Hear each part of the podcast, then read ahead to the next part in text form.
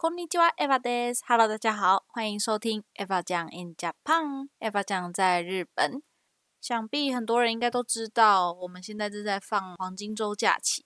对，没错，又到了一年一度的黄金周假期了。这个日本的黄金周呢，在日语叫做 Golden Week。Golden Week，它大概就是指在四月底到五月初这段期间，由 多个节日组成的一个日本公共假期。四月二十九号是昭和之日，然后比如说五月三号啊是宪法纪念日，五月四号是绿之日，还有五月五号是儿童之日，这样连串起来的。这一次就是放呃四月二十九号星期四，那星期五我们要上班，但有很多人就会跟公司请假。然后周六、周日跟下周一二三这样子的一个假期。这个五月五号的儿童之日，其实本来儿童节都是在农历的五月五号的端午节去庆祝，但在明治维新之后，日本就改用了西历嘛，我们之前也有介绍到，所以儿童节就改成了西历的每年五月五号去庆祝。日本的五月五号儿童节其实也是叫做鲤鱼节的男孩节。女儿节的话，诶，复习一下之前的 podcast，我有跟大家介绍到，日本的女儿节是在几月几号呢？没错，在三月三号。因为快要到五月五号了，所以走在街上啊，还有像今天早上我去跑步，附近的住宅区已经开始看到不少家庭都纷纷挂起了鲤鱼旗。像我刚刚出去收衣服，也惊奇的发现对面的住家也挂起了鲤鱼旗。那远藤家没有男孩子嘛，所以我们没有挂鲤鱼旗的习惯。不过呢，我们还是会吃一些端午节、儿童节都会吃的东西。关西地区的人一般会吃粽子，那在我们关东地区呢，就会吃薄饼。柏林的薄饼是饼干的饼，卡西瓦莫吉。它是一种核果子，就是像白色的马吉，然后里面有馅料，通常是红豆粒馅或者是豆沙馅，有的时候也会有味增馅包在里面这样子。那最外层会用我们称之为卡西瓦的东西，就是柏林的柏这个汉字，这是一种叶子去把它包起来。今天中午我们刚刚邻居的萨萨基桑有送卡西瓦摩奇来给我们吃，我拍了一张照。待会放在文字稿，可以去我的官网看一下。今天要介绍的家庭成员呢，是在过去几个礼拜可能看到我发的照片里都会出现的一个女孩子，是来自关西的 Marco 酱。她是两千年出生的哦，所以今年才二十一岁。现在 Marco 酱是在横滨市立大学读大学。今年夏天，他是计划到加拿大去做一个短期的留学交换。那在去留学之前，他决定就从横滨搬来远藤家跟我们一起住。他说这是他长这么大以来第一次跟这么多人住在一起。没想到一眨眼的时间，他也跟我们已经住了两个月了。如果要说 Marco 讲最让人有记忆点的第一个事情，其实是他有肤质过敏，呃，也就是说他不能吃含有小麦粉的食材，取而代之能吃的。是日语中我们说的 komeko，嗯，汉字就是米粉，不是我们传统意义上的那种面类米粉，而是大米面粉。那就是由于 Marco 讲入住了我们家，所以我们慢慢的也开始去关注一些关于 komeko 米粉相关的食材，慢慢开始做一些无麸质的饮食方式。英语我们叫做 gluten free，这种饮食方式就是去摄取一些不含有麸质。也就是我们俗称的面筋的食物。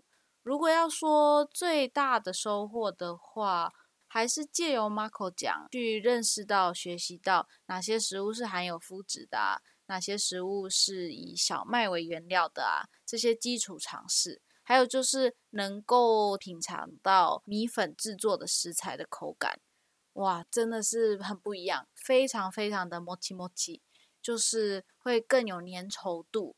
更有摸奇摸奇的感觉，老实说我还蛮喜欢的。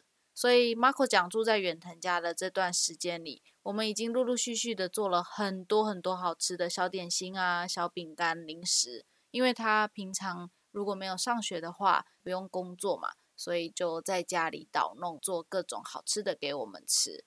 然后我跟 Marco 讲，也一起做了好几个面粉制作的生日蛋糕。对啊，我觉得真的很有趣，人生就是在于体验嘛。那你们还记得吗？欧卡桑的二儿子经营了一间居酒屋，叫做 N。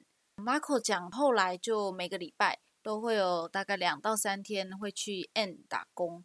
听他说，这份打工非常有趣，因为其实二儿子阿肯本身对于酒就特别有兴趣，所以 N 的一大特色就是盛放贩卖了各种的日本酒。然后 Marco 讲也慢慢的去学习到很多关于日本酒的知识，而且客人们大多是常客嘛，所以就算他出错，他们也都非常友善的理解他，甚至有时候这些客人还会请他小酌几杯呢。只是非常可惜的是，因为疫情的影响，在商业区附近设店的 N，在其实这一年多的时间以来，来客的人数大大减少。一直处于赤字的状态，所以从四月二十五号第三次紧急事态宣言发布开始，N 也要无期限的暂停营业了。就希望能够尽早恢复营业，这样我们 Marco 讲又可以回去做他喜欢的打工了。在其他的日子里，Marco 讲除了打工啊、做料理之外，他也花很多时间跟 Oka 桑啊，还有左右邻居一起聊天啊。我觉得这是很棒的一点。个人很喜欢 Marco 讲，总是能够从他身上透过他的视角重新去看待我已经习惯了的生活日常。在他要搬来我们家之前，Oka 桑总是告诉我说，希望我能够教育 Marco 讲，告诉他我们要多跟家人聊天，或者是尽可能的多早起、多运动。但是他搬来之后，我觉得根本不需要太担心他。Marco 讲，他本身就有一颗很懂得感恩的心，也非常乐于助人。他总是面带笑容，性格也很开朗，也很大方，一点也没有日本人传统那种扭捏感。而且 Marco 讲，吃饭的胃口也是出人意料的好，看他吃饭总是津津有味的，一口接一口，一碗接一碗。他的他的食量真的是我们家很大的。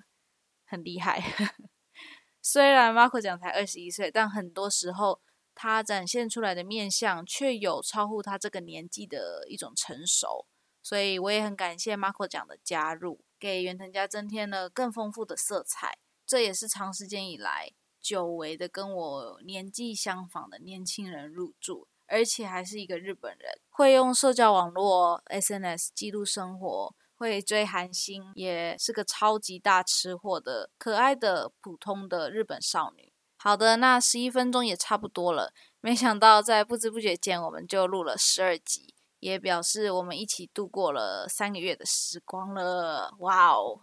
在这里想要感谢一直以来收听我的 Podcast、陪伴我、不断给我鼓励跟支持的你们。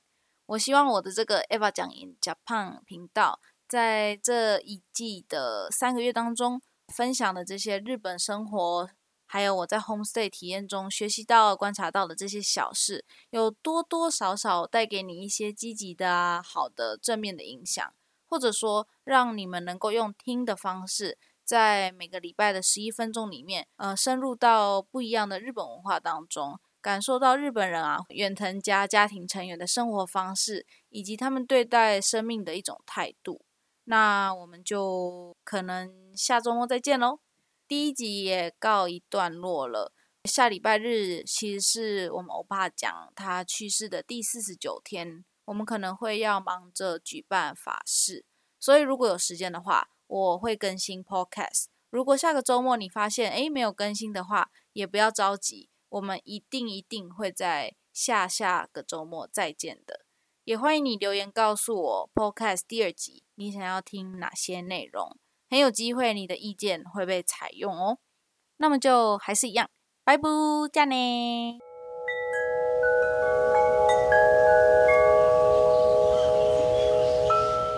听到最后的你，当然还是有小彩蛋的呀。这一次我要分享的录音片段，其实是在今年的一月底录制的。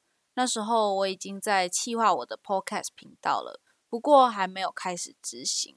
当时的我想着是要录制一些生活片段的声音，另外就是还要准备一个开头跟片尾的频道插曲。然后有一个礼拜天晚上，那时候 Marco 讲都还没有搬来哦。